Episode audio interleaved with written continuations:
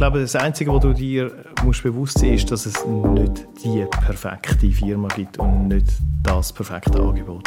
Der Konsum von Kleidern hat sich in den letzten zehn Jahren wirklich mehr als verdoppelt. Und ich habe die Zahlen gesehen und ich habe mich nicht mehr freuen. Und es war mein Job, Einheiten zu pushen. Das war wortwörtlich auch unser Ziel, jeden Tag mehr Einheiten zu verkaufen als am Vortag.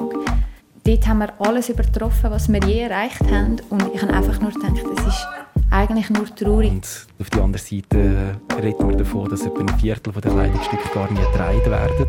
Jedes vierte Teil landet direkt in Abfall. Ich stehe vor meinem Kleiderschrank und schaue auf meine Bike mit dem T-Shirt. Draussen wird es wärmer und wärmer. Das Beigeli wird darum wieder wichtiger. Ich merke, ich will ein neues. Ein neues T-Shirt. Ein gutes neues T-Shirt. Ja, ich mache ihn gerade auf. Also ich habe so einen Wandschrank. An meine kommt maximal bis zur Brusthöhe. Ein Schränkchen eigentlich. Ich telefoniere mit meiner Input-Kollegin Sabine Meyer, die gerade vor ihrem Schrank steht, weil wir beide befassen uns gerade mit dem Thema Fashion und Gewissen für Input. Und was hast du denn sonst noch so? Hosen zum Beispiel? Warte, ich gehe schauen. Hosen habe ich 1, 2, 3, 4, 5, 6, 7, 8, 9, Ich weiss, mit dem Blick auf das, was ich habe und mit den Fakten über die Textilindustrie im Kopf, also über Produktion, Umweltverschmutzung, Ausbeutung von Menschen, die unsere Kleider herstellen, sollte ich eigentlich nur eins, gar nichts mehr kaufen. Brauchst du wirklich eins oder willst du einfach eins? Nein, brauchen tue ich, tue ich Aber ich wollte auch realistisch bleiben. Ab und zu habe ich Freude an etwas Neuem. Im Moment wäre das eben ein T-Shirt. Also Online-Shopping oder so machst du nicht? Mach ich überhaupt nicht. Machst du auch nicht? Lustig. Nein. Gut, aber wie mache ich das? Ein neues T-Shirt finden, was mir pudelwohl drin ist und wo ich ganz ohne schlechtes Gewissen kaufen kann. Das ist die Frage, die ich, Patricia Banzer, mir in diesem Podcast stelle. Ich habe so ein schwarzes äh, knielanges Kleid an. Und da steht von Europa Rattingen, Germany. Du, nicht schlecht. Warte schnell, bei mir ist so ein Hemd, so beige, und da steht ganz klein, Made in Thailand. Ob jetzt das nachhaltig ist? Fair und nachhaltig sind beides äh, Buzzwords, die zurzeit auch äh, überexponentiell gebraucht werden. Nachhaltigkeit heißt nicht, dass ich jetzt im nächsten Fair Fashion Laden laufe und einen neuen Schrank kaufe, weil das nachhaltigste Outfit ist eigentlich das, was du schon hast. Ich besuche für den Podcast drei Leute, die sich einsetzen für Nachhaltigkeit. Die Stylistin Tanja, der Jamil vom Verein Fashion Revolution, der Kilian, der ein Fair Fashion Label gegründet hat. Eins ohne Geheimnis, wie er sagt. Was auch ganz interessant ist, man sagt, dass ein Kleidungsstück im Schnitt dreimal getragen wird. Ja, ich glaube, das sind so Zahlen, die ziemlich genau zeigen, in welche Richtung dass sich die, die Fashion-Industrie entwickelt. Und das ist nicht gut. Von Ihnen gerade mehr.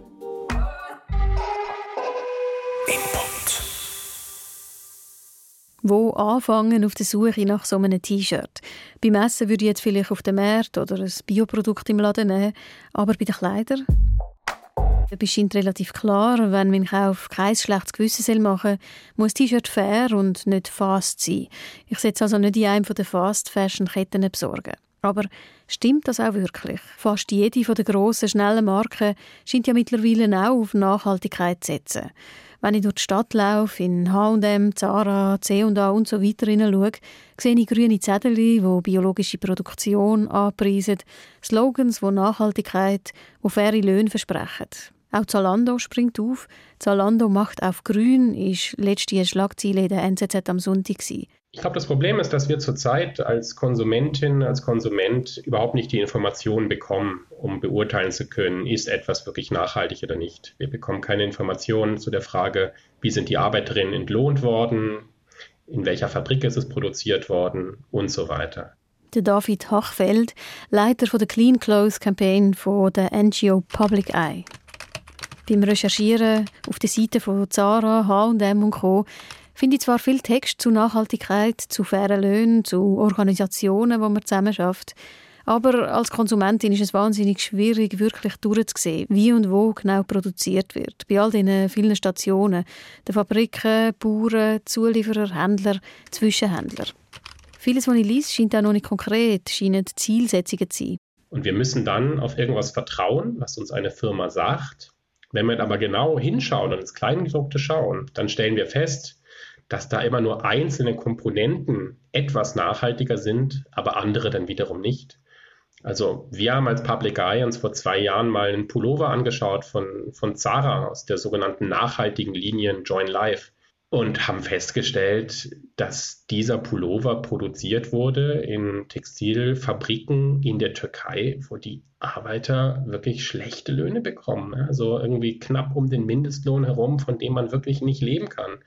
Und das, obwohl Zara oder der Mutterkonzern von Zara Inditex sagt, er setzt sich für existenzsichernde Löhne ein.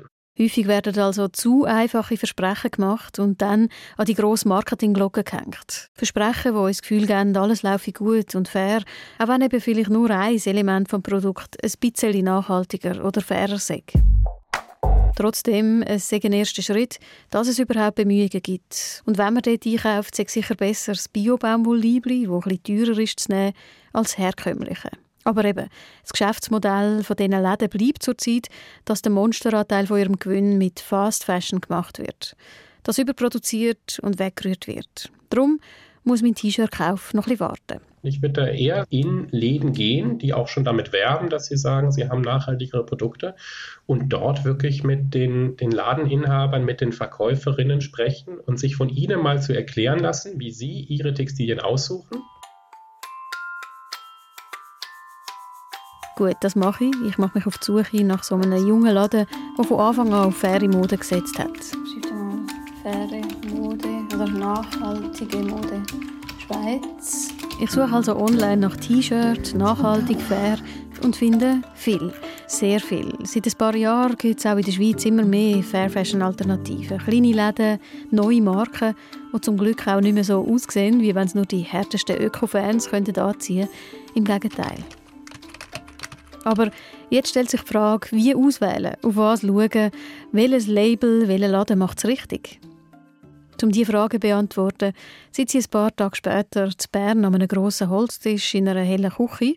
Vor mir ein 42-jähriger Mann, der sich in seinen Kleidern sichtbar wohlfühlt. Du siehst, ich habe geflickte Ärmel, weil sie äh, völlig durch sind schon, aber das ist mein Lieblingspulli. Also das heisst, ich versuche eigentlich die Kleider so auszuwählen, dass, dass sie mir möglichst lang gefallen und dass sie aber auch möglichst lang heben. Sein Name ist Jamil Mokhtar. Er ist von der Geschäftsstelle vom Verein Fashion Revolution. Weil ja, eine Revolution, die braucht es. Ja, das braucht man eigentlich. Fashion Revolution ist eine globale Bewegung, gegründet 2013 in England nach dem Einsturz von der Textilfabrik Rana Plaza in Bangladesch wo über 1000 Arbeiterinnen und Arbeiter ums Leben gekommen sind. Sie wollen informieren, zum Handeln motivieren, wollen eigentlich primär, dass sich die Leute anfangen, neu auseinandersetzen mit Moden und Kleidern. Gut, jetzt, was kann der Jamil raten für den Kauf von meinem T-Shirt? Sein erster Tipp ist simpel, aber einleuchtend. Stoppen vor dem Shoppen. Denk mal zuerst nach, ob du es wirklich brauchst, bevor du es kaufst. Mhm. Ich merke jetzt, wenn ich mich damit befasse, ich komme immer mehr zu zögern mit dem T-Shirt. Auf der Homepage von Fashion Revolution hat es viele Tipps und Infos, viele Fakten zur Industrie. Ich lese zum Beispiel, dass eine Person in der Schweiz pro Jahr etwa 60 neue Kleidungsstücke kaufe. Der Jamil auch. Hey, ich glaube, ich bin nicht einer von denen, der 60 Stück pro, pro Jahr kauft, einfach weil ich auch kein Fashionista bin. Um das geht es ja auch, oder? Man muss keine Modetrends hineinrennen und wenn man das nicht muss, das ist eine, eine Emanzipierung, oder? Man muss sich eigentlich wie aus dieser Berieselung und aus dem Zyklus rausnehmen von der Modebranche, wo das ja, ich meine, das ist äh, ihr Grundinteresse, oder? Befreien. Ja, sich eigentlich befreien von dem. Und wenn man das schafft, ja, also jeder persönlich, oder? Dann braucht keine 60 Stück pro Jahr. Wer sich von der Berieselung, von der Verlockung von immer neuen Trends befreit, kauft weniger. Gut für die Umwelt und für sich selber, weil das Glück vom schnellen Kauf hält die meistens ja nicht wahnsinnig lang an. Wie man mit Zucker kann glücklich werden kann. kurzfristig kann man auch mit einem Kleiderkauf kurzfristig glücklich werden. Aber noch glücklicher kann man beim Kleiderkauf werden, wenn man sich es gut überlegt und dann sich wirklich ein richtig cooles Teil kauft. Wo man dann mit Freude trägt und, und dann auch noch mit einem guten Gewissen und dann kann man wirklich so strahlend durch die Stadt spazieren und so. Sagen, hey, ich, ich bin im Fall. Hast du das schon immer gemacht? Bist du dir immer schon bewusst gewesen, dass da etwas schief läuft und du dich anders verhalten auf faire Mode setzen Ich würde sagen, ich bin äh, der sozialen Themen immer sehr offen gegenüber gestanden. Also, ich habe mich, habe mich informiert. Äh, wir sind auch als Familie, also wenn ich jünger war, bin oft auch in Entwicklungsländern oder ähm, ich bin auch, also mein Vater ist von Malaysia, ich habe dort Verwandte, die nicht ganz so begütert aufgewachsen sind wie wir hier in der Schweiz.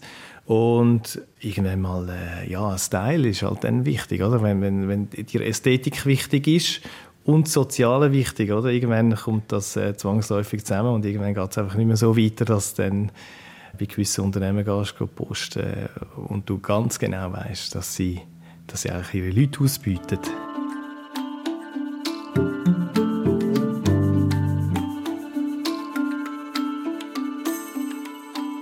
Zurück zu meinem Vorhaben, ein faires T-Shirt zu besorgen, am liebsten bei jemandem, der alles richtig macht. Alles richtig machen, der Jamil gibt mir einen Einblick, wie kompliziert das ist, wenn man auf alles schauen will. Einerseits Arbeitsbedingungen, wobei das ist eigentlich relativ klar. Also wenn man da den ILO-Konventionen äh, folgt. Also den Normen von der Internationalen Arbeitsorganisation. Wenn man die kann einhalten kann, ist es eigentlich schon, schon mal sehr gut, oder? weil äh, die Realität sieht ein bisschen anders aus. Wenn man aber das Thema zum Beispiel Bezahlung anschaut, oder, da gibt es sehr viele äh, unterschiedliche Ansätze, Diskussionen. Also du redest jetzt von, von denen, die pflücken oder nähen? Oder? Du äh, sprichst einen sehr wichtigen Punkt an. Oder? Wenn wir beim fairen Lohn bleiben, äh, also Lohnarbeit ist dann meistens auch eben in den Fabriken gemeint oder in den, in den Manufakturen. Aber der Stoff kommt irgendwo her und der muss auch produziert werden und da steckt eine Logistik dahinter. Und mir ist das ein mega wichtiges Anliegen, dass auch Kleinbäuerinnen, Kleinbauern in den Feldern eine angemessene Bezahlung bekommen für ihr Produkt. Also das ist, das ist mega wichtig. Fair heisst faire Arbeitsbedingungen, fairer Lohn und dann gibt es ja eben auch noch die Umwelt. Und die Umwelt ist natürlich mega, mega tricky. Bei einem T-Shirt ist es ja vergleichsweise noch einfach. Wenn du aber sagen wir, ein Jackett nimmst, das noch, noch Reissverschluss dran hat, oder, da sind so viele Arbeitsschritte drin. Eine Winterjacke, die irgendwie aus 7, 8, 9 verschiedenen Stoffen oder Teile besteht. Oder? Dann muss man eigentlich neun verschiedene Lieferketten mhm. äh, kontrollieren oder nachverfolgen können. Und das ist natürlich einiges schwieriger als nur eine. An dieser Stelle nimmt es mich Wunder, was kann ich eigentlich anhand vom Etikettli vom Kleidungsstück herausfinden? Das Fetzli Stoff, wo wir alle darauf Zugriff haben. Hilft die dort drauf bei der Auswahl? Ich schaue auf das Etikettli vom T-Shirt, das ich gerade habe. Mein T-Shirt sagt, ach Gott, es fängt oben an mit Made in China. Es gibt auch in China gute Sachen. Also es gibt auch in China Unternehmen, die sind Mitglied bei, zum Beispiel bei der Fairware Foundation, wo dann halt eben die, die, die Standards kontrollieren etc. Oder es ist nicht per se schlecht und so wie auch Made in Italy auch nicht per se gut ist, mhm. weil äh, ja, jetzt kommen wir halt schon wieder auf Chinesen, aber man weiß, dass es in Italien so chinesische Wanderarbeiterinnen hat, die auch ausgebeutet werden, oder? Und, aber es ist in Italien hergestellt mega schwierig. Ich weiß, ich, ich will nur sagen, man kann nicht per se darauf gehen. Natürlich kann man ein bisschen einschätzen, oder? wenn sie in der EU produziert worden ist, dann kannst du ein bisschen davon ausgehen, dass auch EU-Standards eingehalten werden. Aber es gibt immer Ausnahmen. Nachher sagt es, das ist jetzt nicht 100% Cotton 50, mhm. Cotton 50. Aber im Material ist es nicht einfach klar. Man kann zum Beispiel natürlich nicht einfach sagen, Baumwolle ist besser als anders. Es gibt sehr schlechte Baumwolle, also mit sehr ökologisch desaströsen Auswirkungen. Also überall dort, wo einfach das Wasser abzwickt wird oder irgendwie dann so viel Pestizid muss gespritzt werden, dass es überhaupt wächst, etc. etc. Eine gute Baumwolle ist möglichst regenbewässert oder halt möglichst sanft produziert. Auch bei der Baumwolle muss man also mehr über die Herstellung wissen. Was man generell kann sagen, das haben wir schon gehört, Bio-Baumwolle ist eine bessere Option als Baumwolle. Das heißt fast immer. Es gibt dort noch so einen Fallstrick, dass man doch auch noch ein bisschen schauen müsste, wer das Bio-Cotton-Label ausgestellt hat, weil es tatsächlich so Bio-Cotton-Labels gibt, wo von den Produzenten, also von den, von den Unternehmen selber äh, so deklariert werden, also wo keine externen Audits gemacht werden und ja, dann ist es halt wie nicht ganz so sicher, ob das wirklich so ist. Aber es gibt, es gibt sehr gute äh, Bio-Cotton-Label, also äh, Zertifizierungen, wie zum Beispiel Global Organic Textile Standard GOTS, wo schon verhebt. Ein Link zu einer Übersicht über gute Zertifizierungen habe ich euch übrigens in Text zu dem Podcast an. Nehme einen Schluck frischen Kaffee, den der Jamil einschenkt, lasse setzen, was wir die letzte Stunde besprochen haben. In einem Satz, es ist oberkompliziert und schwierig, alles richtig zu machen. Ich muss mich auf Label, Zertifizierungen verlassen, aber gleichzeitig am besten mitdenken, wenn ich etwas Neues kaufe. Und das geht zusammengefasst so. Tipp 1, nicht auf leere Versprechungen hineingehen. Also stutzig werden, wenn zum Beispiel nur 2% vom Umsatz von einem grossen Laden mit gut hergestellten Kleidern gemacht wird, aber gross mit fairer Mode geworben wird. Tipp 2, überlegen, was ist mir persönlich eigentlich überhaupt wichtig, für was ich mich einsetzen, für Menschenrechte, für die Umwelt. Die einen Leute wollen keine tierischen Produkte, die anderen Leute wollen äh, möglichst in Europa produziert, die anderen Leute wollen sogar etwas in der Schweiz produziert, also das gibt es auch. Tipp 3. Lernen, den eigenen Kaufimpuls zu unterdrücken oder ausweichen auf Secondhand zum Beispiel. Und wenn man etwas Neues kauft, würde Jamil damit anfangen, eine faire Marke zu suchen, die den eigenen Stil trifft wo einem richtig gefällt. Weil wenn es mir nicht gefällt, ziehe ich es nicht an. Und das ist das Gegenteil von nachhaltig. Und Tipp Nummer 4, sich dann über die Marke informieren, anfangen Fragen stellen, Fragen stellen, Fragen stellen. Online oder am besten direkt im Laden wirklich die Verkäufer und Verkäufer fragen, weil vor allem auch in den äh, sogenannten Fair Fashion Stores, also ich meine, die wissen wahnsinnig gut Bescheid. Die hängen nicht einfach irgendetwas in ihre Läden. Und bei den, sagen wir jetzt mal, konventionelleren, ja, traditionelleren Läden in, in einer Stadt muss man auch fragen. Vielleicht äh, sind auch die am Wechseln und, und haben sich schon mehr informiert. Und wenn nicht, hilfst du uns, den, den Prozess in Gang zu setzen. Je länger wir reden, desto mehr merke ich, es geht wirklich sehr fest darum, die Kleider anders anzuschauen, neu wertschätzen, sich bewusst zu werden, das, was ich da direkt auf meiner Haut trage, das hat eine Geschichte. Mir hilft der Gedanke. Wo ist das wirklich schon gewesen? Durch welche Hand? Unter welchem Blick? Äh, von welchen Personen ist das irgendwie äh, produziert worden? Genau, und ich glaube, das ist eine mega wichtige Überlegung, vor allem auch, weil ein Kleidungsstück im Laden ist etwas eigentlich relativ Abstraktes. Das ist ein bisschen wie das Bullebrüstchen. Ja, genau. Oder du siehst, nicht, du siehst nicht, was dahinter steht. Und je weiter weg das es ist, ist es einfach, ja, es ist einfach das Endprodukt und es hängt dort. Und sich dann vorzustellen, was alles dahinter steckt, oder? Das ist eine sehr lange Reise. Das, das hilft sicher mal, oder? Dem, dem Ganzen auch das Gesicht zu geben.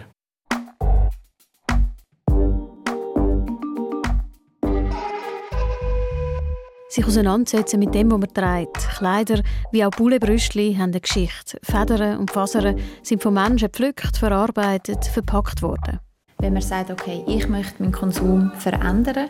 Ich glaube, wie fast alles bei uns im Leben fängt es immer mit der Frage an, wer bin ich überhaupt? Der Wandel, Nachhaltigkeit startet mit mir. Für das muss ich mich kennen. Welches Kleidungsstück ziehe ich wirklich lang an? An was habe ich wirklich Freude? Wie gut kenne ich überhaupt meinen Kleiderschrank, mein Kaufverhalten? Wenn ich etwas ändern will, sollte mir, sollte man sich, bevor man loszieht, um etwas zu kaufen, diese Fragen idealerweise beantworten können. Ich bin wieder daheim und schaue schon etwas anders in meinen Kleiderschrank als noch vor zwei Wochen. Und überlege, das nachhaltigste Kleidungsstück ist ja sicher das, was schon am längsten in meinem Schrank liegt und wo ich auch anlege. Mein ältester ist da unten, so ein grüner Kapuzenpullover, mhm. den ich 1998 in der Highschool in den USA bekommen habe. Und den habe ich also immer noch aufgelassen, jetzt mehr so die Ich muss mal schnell schauen, was bei mir das älteste Ding ist. Ich glaube, es ist so ein Bischi-Oberteil, wo auch schon mal einfach als T-Shirt unterwegs war und jetzt ziehe ich es mehr einfach im Bett an. Es hat so ein rosarotes Bambi drauf und sonst ist es dunkelblau und irgendwie völlig verzogen eigentlich, aber der Stoff ist so weich und ich habe es einfach mega gern. Gerade gestern habe ich mir die Frage auch gestellt und bin dann auf ein Zebrablüsli gekommen, wo ja, ich glaube sicher 12 oder 13 Jahre in meinem Schrank hängt. Und ich trage es jetzt sehr viel. Ich habe schon Knöpfe ersetzen. Es hat einen Lippenstiftfleck drauf, wo man zum Glück kann verstecken kann, wo von einer Kollegin ist, die mich damals umarmt hat im Ausgang. Aber das Schöne an den Kleidungsstücken ist ja auch, Sie bringen dann auch Geschichten mit und ich habe auch angefangen, eben Sachen zu reparieren. Das sagt Tanja Stöcklin, eine junge Frau, die uns an dieser Stelle garantiert weiterhilft, die einen Lebenswandel hinter sich hat, der mich fasziniert. Sie ist Stylistin und beratet beruflich Leute auf ihrem Weg zu einem nachhaltigeren Kleiderschrank. Etwas, wo immer mehr auf Interesse stoße. Ich besuche sie in Lenzburg, wo sie auch einen eigenen Secondhand-Laden hat. Ich freue mich auf den Kleiderschrank von der Tanja Stöcklin. Ich merke gerade, es ist irgendwie so ein intimer Treffpunkt, vor dem Kleiderschrank von jemandem abzumachen. Und seit wenig später wieder an einem holzigen Küchentisch. Das mal ein schöner Wildblumenstrauß zu meiner Rechten, der Tanja ihren Hund zu meiner Linken. Das ist mega schön da. Hinter euch schnurrt ihr Büsi. Rundum machen die Farbakzente die Wohnung frisch und einladend. Also ich habe mich wirklich auch schon als Teenager sehr dafür interessiert, was ich anziehe. Ich also mit 13 ein komplett orange-gelbes Zimmer. Gehabt. Äh, schrecklich, aber es ist genau das, was ich wollte damals und es hat alles müssen zusammenpassen. Die 31-Jährige weiß auch heute genau, was sie will, was ihr steht. Sie trägt ein hellgrünes Oberteil, dazu weiß, grün, beige garierte Hosen. Du setzt dich für Nachhaltigkeit ein, nachhaltige Kleider. Du sagst, du, du kaufst fast alles für dich jetzt Secondhand. Jetzt hätte ich auch erwarten wenn du die Tür aufmachst, dass du einfach in einem schwarzen Overall gekleidet bist, wo all zu allem immer passt und das ist dann nachhaltig. Ich glaube, Nachhaltigkeit gibt ganz, also es gibt ganz viele Facetten von Nachhaltigkeit. Es gibt den Bereich Minimalismus, das würde dann sicher der schwarze Overall würde dazu passen. Aber ich finde, es muss ja auch zu einem persönlich passen. Ich habe das für mich selber herausfinden, ich habe das auch ausprobiert, aber ich fühle mich nicht wohl in sehr minimalistischen Outfits. Das bin nicht ich, das passt nicht zu meinem Charakter. Ähm, ich bin jemand, der sehr extrovertiert ist grundsätzlich. Ich bin gerne laut, ich falle gerne mal auf. Ähm, und ja, das darf ich oder möchte ich auch repräsentieren mit meinen Kleidern. Man muss nicht einem Minimalismus-Trend verfallen, zum nachhaltig zu sein.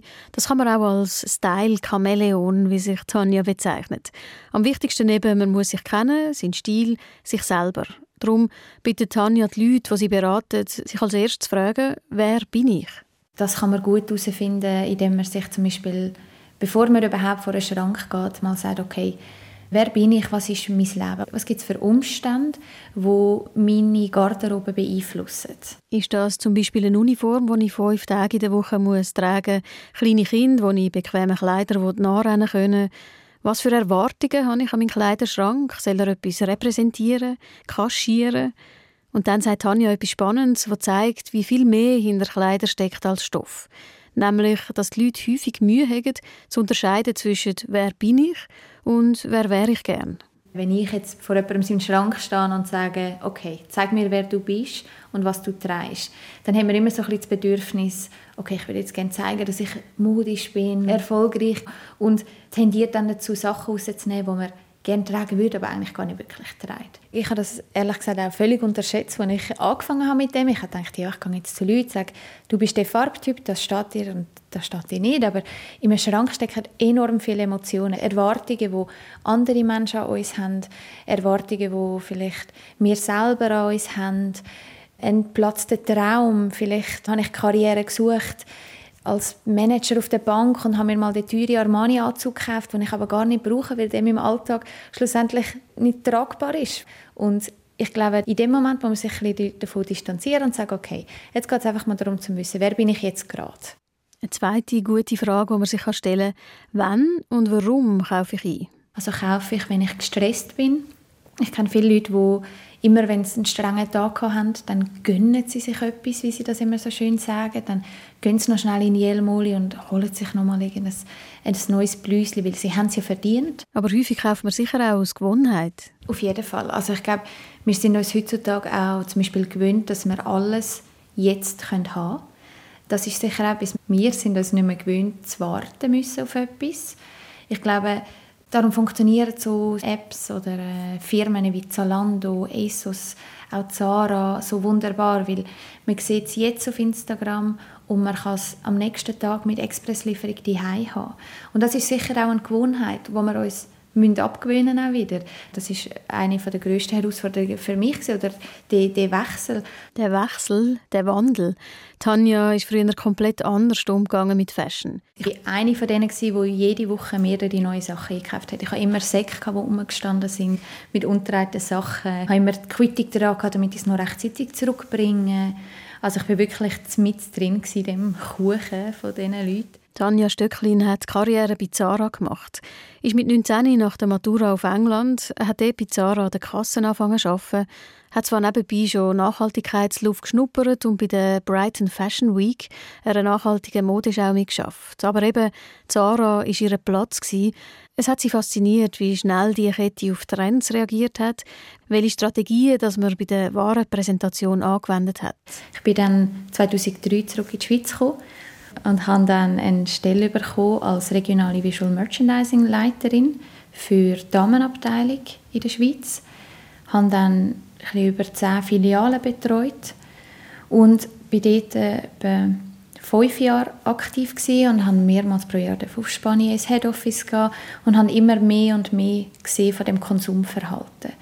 Weil wenn man nur in einem Laden schafft, dann sieht man einfach die Verkäufe von dem Laden und es ist einem manchmal gar nicht bewusst, was für ein Ausmaß das hat über alle Filialen hinweg, über die ganze Industrie hinweg. Aber wenn man dann plötzlich Verkaufszahlen sieht von einem Black Friday und man verkauft nur in einem Unternehmen 75'000 Einheiten in 20 Geschäften, das sind Zahlen, das ist völlig surreal. Also es braucht niemand so viel Kleider, wie konsumiert werden. Zu Ihren Aufgaben hat es gehört, jeden Morgen Zahlen zu analysieren. Der Druck in diesem Job ist auch wahnsinnig hoch. Das Unternehmen möchte jeden Tag eine Steigerung. Es wird immer verglichen mit dem Vorjahr. Äh, haben wir mehr Umsatz gemacht, haben wir mehr Einheiten verkauft. Und das heißt, man muss jeden Tag auch rechtfertigen, wenn ein Tag schlechter war. Immer mehr, immer schneller. Jede Woche gibt es zweimal in der Woche Lieferung, bis zu 100 neue Artikel für eine Filiale. Und es gibt Produkte, die sind vier, sieben Tage auf der Fläche und wenn sie nicht verkaufen, gehen sie ins Lager und bleiben dort bis im Seil. Also es ist wirklich das Produkt hat keinen Wert. Es wird zwar in dem Moment wertgeschätzt, wo es neu kommt. Alle feiern man steamt man hängt schön auf. Aber in dem Moment, wo es abgeschrieben wird, verliert es jegliche Wertschätzung. Über die Jahre ist der Clinch in der Tanja immer grösser geworden. Am Black Friday 2017 hat sie gemerkt, es geht nicht mehr.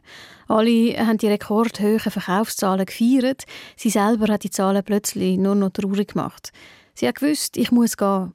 Was kam, ist, ist aber nicht einfach eine Befreiung, sondern eine richtig harte Zeit. Ja, also das ist eine sehr schwierige Entscheidung, weil es ist nicht nur ein Jobwechsel, sondern es ist schon fast so ein, ein Identitätswechsel. Also es hat sich wirklich so ein bisschen angefühlt, also ich habe zum Glück noch nie eine Entscheidung gehabt, aber ich habe wirklich ein gebrochenes Herz gehabt, ich musste merken, mein sozusagen Partner, die Firma, die passt nicht mehr zu mir.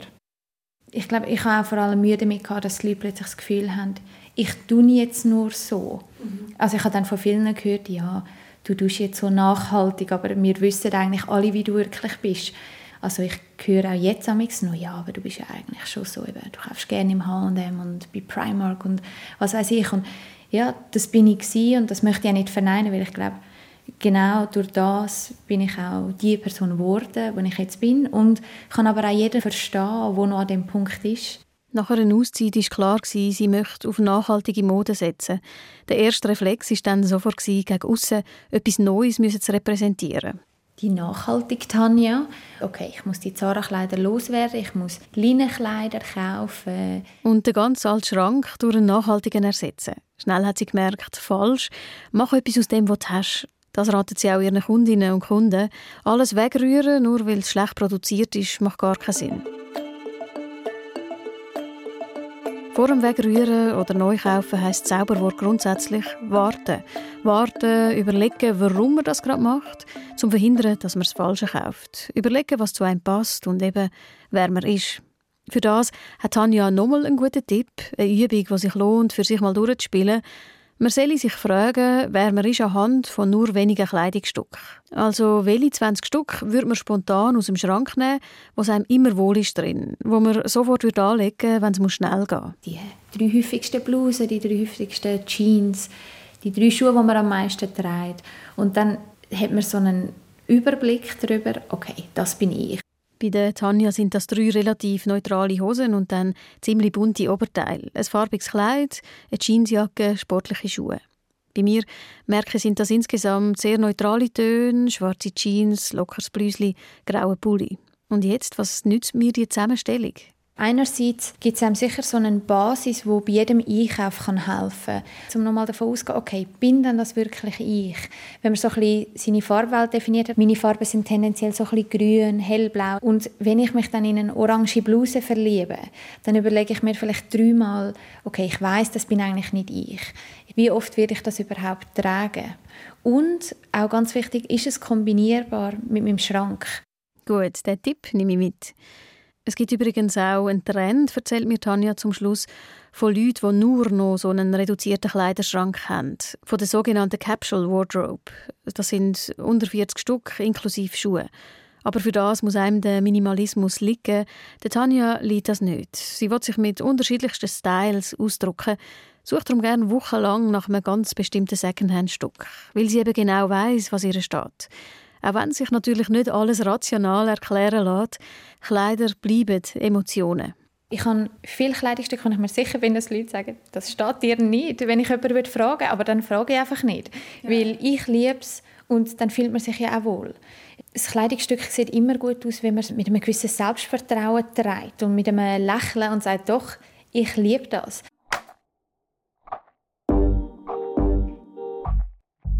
Die Freude an einem anderen Umgang mit Kleidern ist recht ansteckend. Ich hätte eigentlich auch gerade Lust, mal auszuprobieren, abzucyceln, im Secondhand-Laden zu stöbern, aber ich wollte ja etwas Neues. Darum bin ich wenig später auf dem Weg nach Schweiz. Mein Ziel war ja, eine junge, nachhaltige Marke zu finden, die vieles richtig macht die mir gefallen können, die eine Auswahl von guten T-Shirts anbietet.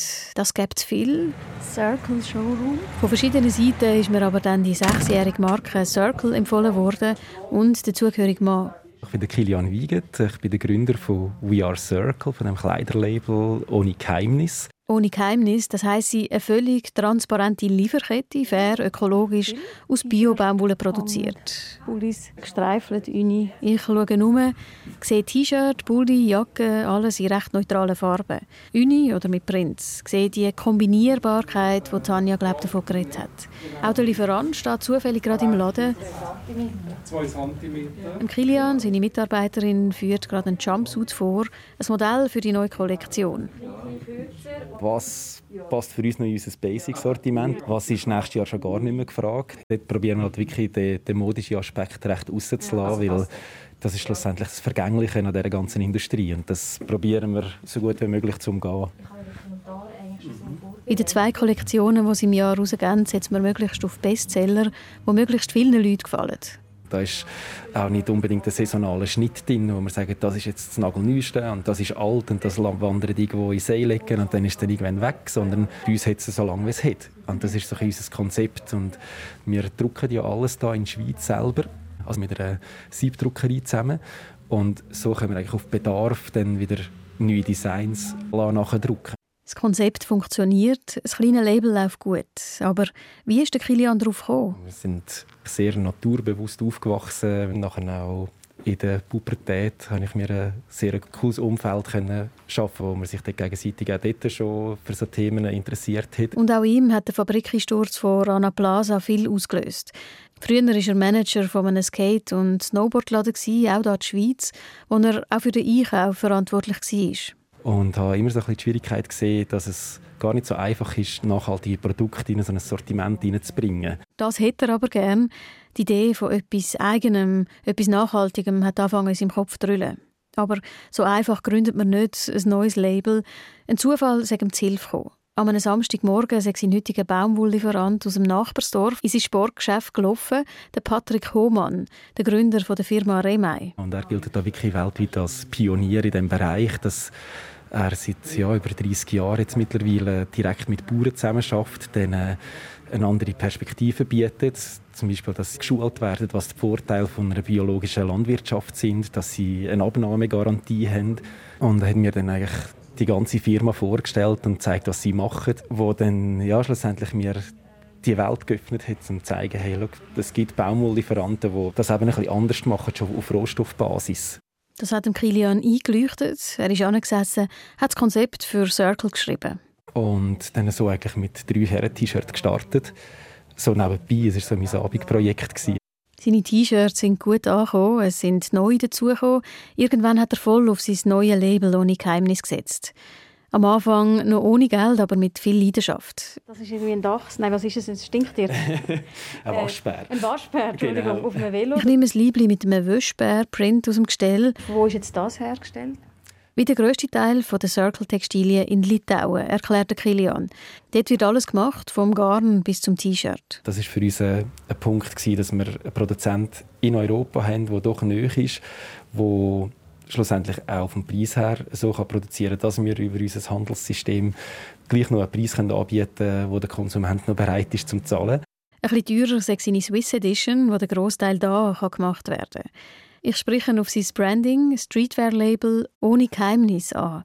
Das klingt nach einem grossen und auch schwierigen Versprechen. Das sechs auch. Bei jedem Produkt, das man neu entwickelt, muss man schlussendlich vorsichtig sein wie ein Heftlimacher, dass einem da alle Informationen immer zur Verfügung gestellt werden. Aber sie machen alles, um ihr Versprechen wirklich einhalten, sagt Kilian. Mit guten Partnern oder indem sie zum Beispiel nur auf Baumwolle setzen dass man einen Rohstoff hat, nicht, dass man zum Beispiel ein Mischgewebe hat mit Kunstfasern drin, dass man das irgendwann wieder erst recyceln dass man wieder etwas aus dem Rohstoff zurückgewinnen kann, dass keine giftigen Chemikalien eingesetzt werden, dass das Produkt schon so entwickelt wird, dass man den absolut grössten Teil des Produkts wieder kann in den Kreislauf hineinbringen kann. Mhm. Heißt das auch, nehmen Kleider zurück? Ist das auch ein Teil des Kreislaufs, dass er sagt, bringen zu uns? Wir haben es noch nicht veröffentlicht. Das ist jetzt vielleicht gerade der Startschuss. Äh, wir sind schon sehr lange am Entwickeln von so einem Retourensystem.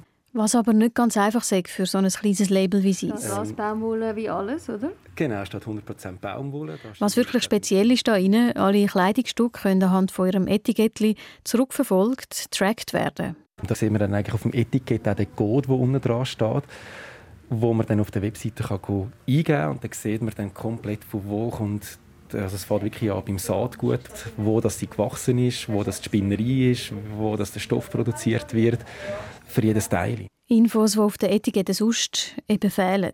Mittlerweile verkauft der Kilian etwa 15'000 so zurückverfolgbare Kleidungsstücke im Jahr. Ich schaue noch ein bisschen um im Showroom der Schweiz, sehe eigentlich noch viel, was mich auf Anhieb anspricht, mich fast wieder ein bisschen animiert zum Kaufen, obwohl ich in dieser ganzen Diskussion die Lust am Kaufen ziemlich verloren habe.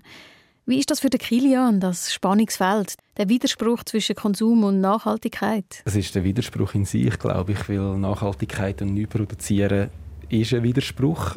Schlussendlich, wir leben vom Verkauf, aber wir probieren eben das Ganze auch so ein bisschen das Wissen weiterzugeben und die Leute auch darauf aufmerksam zu machen, hey, brauchst du denn wirklich so viel? Und hm, brauchst jetzt schon wieder von unserer neuen Kollektion zwei neue Teile. Und das ist schlussendlich, ja, es ist ein, bisschen ein Widerspruch. Aber auf der anderen Seite probieren wir genau ein Produkt anzubieten, das mit einem besseren Gewissen gekauft werden kann. Kilian, Tanja, der Jamil. Die drei verbinden Leidenschaft für Veränderung, für Fashion, für eine neue Auseinandersetzung mit Kleidern. Und alle drei sind hoffnungsvoll, dass sich das Ganze langsam, aber sicher in eine gute Richtung verändert. Ich denke schon, dass momentan der richtige Zeitpunkt ist. Man sieht das mit, äh, mit der Klimabewegung, mit der Klimajugend, wie viel junge Leute sich auch schon viel früher mit dem Thema befassen und ich glaube, das ist genau das, was es jetzt momentan braucht. Ja, da bin ich sehr zuversichtlich für die Zukunft, dass da mehr werden umstellen, eben auch die Grossen hoffentlich, was für uns wahrscheinlich das Leben ein bisschen schwieriger würde machen, aber schlussendlich wollte ich ja nicht allein das für mich haben, sondern die Welt retten wir alle miteinander. Das findet auch der Jamil. Aufspringen müssen die Grossen nur schon aus Notwendigkeit. Und das ist auch gut so. Weil schlussendlich haben sie den Hebel. Und mit dem Hebel kann man vielleicht auch die grosse Masse Richtung Nachhaltigkeit bringen. Weil Fair Fashion Nachhaltigkeit ist zwar gross im Trend, aber gleichzeitig nur eine kleine Nische. Auf dem Heimweg lasse ich mir das alles nochmal durch den Kopf gehen. Auf der einen Seite sind da die Unternehmen, die Politik, die könnten, sollten handeln. Und dann sind da eben wir Individuen, ich mit meinem Gewissen. Natürlich hilft ein schlechtes Gewissen nicht wirklich weiter. Es ist beim Kleiderkauf wie mit der guten Ernährung. Alles richtig machen geht nicht. Man muss sich für ein paar Sachen entscheiden, die einem wichtig sind, die man auch realistisch umsetzen kann. Was sicher hilft, und das nehme ich mit, das Kleidungsstück, das man so intim, so nah auf dem Körper trägt, wieder mit seiner ganzen Geschichte sehen. Wieder mehr wertschätzen und für das anfangen Fragen stellen, darüber reden, mit Freunden, in Läden. Und alles etwas langsamer angehen, den Reflex vom schnellen Kauf abtrainieren, weil in den Worten von Tanja Irgendjemand zahlt immer. Und wenn ich als Konsument nur 9 Franken zahle für das T-Shirt, das bedeutet, dass irgendwo jemand anderes dafür zahlt. Ob es die Umwelt ist, ob es der Mensch ist, der es produzieren musste, ob es der Mitarbeiter ist, der es muss verkaufen muss. Irgendwo fallen die Kosten an. Ich stehe wieder daheim vor einem Kleiderschrank und lege mein neues T-Shirt rein. Die Biobaumwolle, was daraus gemacht ist, ist von indischen Bauern in einem Ort namens Kasravat von Hand gepflückt worden. Weil ja, schlussendlich habe ich beim Kilian Schweiz gleich eins gekauft, das ich hoffentlich ewig behalte. Es ist so ein, äh, so ein ganz simples, schwarzes, also ultra schlicht, wo ich weiß, das ziehe ich sicher immer an.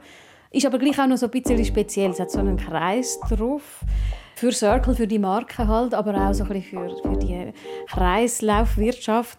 Ist zahlt dafür? Ich habe 49 Franken gezahlt. Das findest du okay für ein T-Shirt? Ich finde es okay für ein T-Shirt, wenn man weniger kauft, als man vielleicht früher gekauft hat. Und ich habe das Gefühl, es ist auch so eine Erinnerung an die Sendung oder an die Recherche. Und bei mir ist es schon so, wenn ich wirklich konkrete Erinnerungen mit Sachen verbinde, dann überlebt es meistens auch länger. Es sind ja eben Geschichten und Emotionen, die uns an Kleider binden. Input. Gut. Nimmt den Kleiderkasten für euch zu? Sehr gern. Für ein Weile bei mir. Bei dir aber noch nicht. Nein, bei mir geht es jetzt erst los. Ich habe jetzt die Kleider aussortiert und herausfinden, wie kann ich Kleider nicht nur mit gutem Gewissen einkaufen, sondern wie kann ich sie auch mit gutem Gewissen entsorgen. Wie das geht oder was ich herausgefunden habe, das dann bei Input in einer Woche, dann kommt der zweite Teil zu Fashion und Gewissen.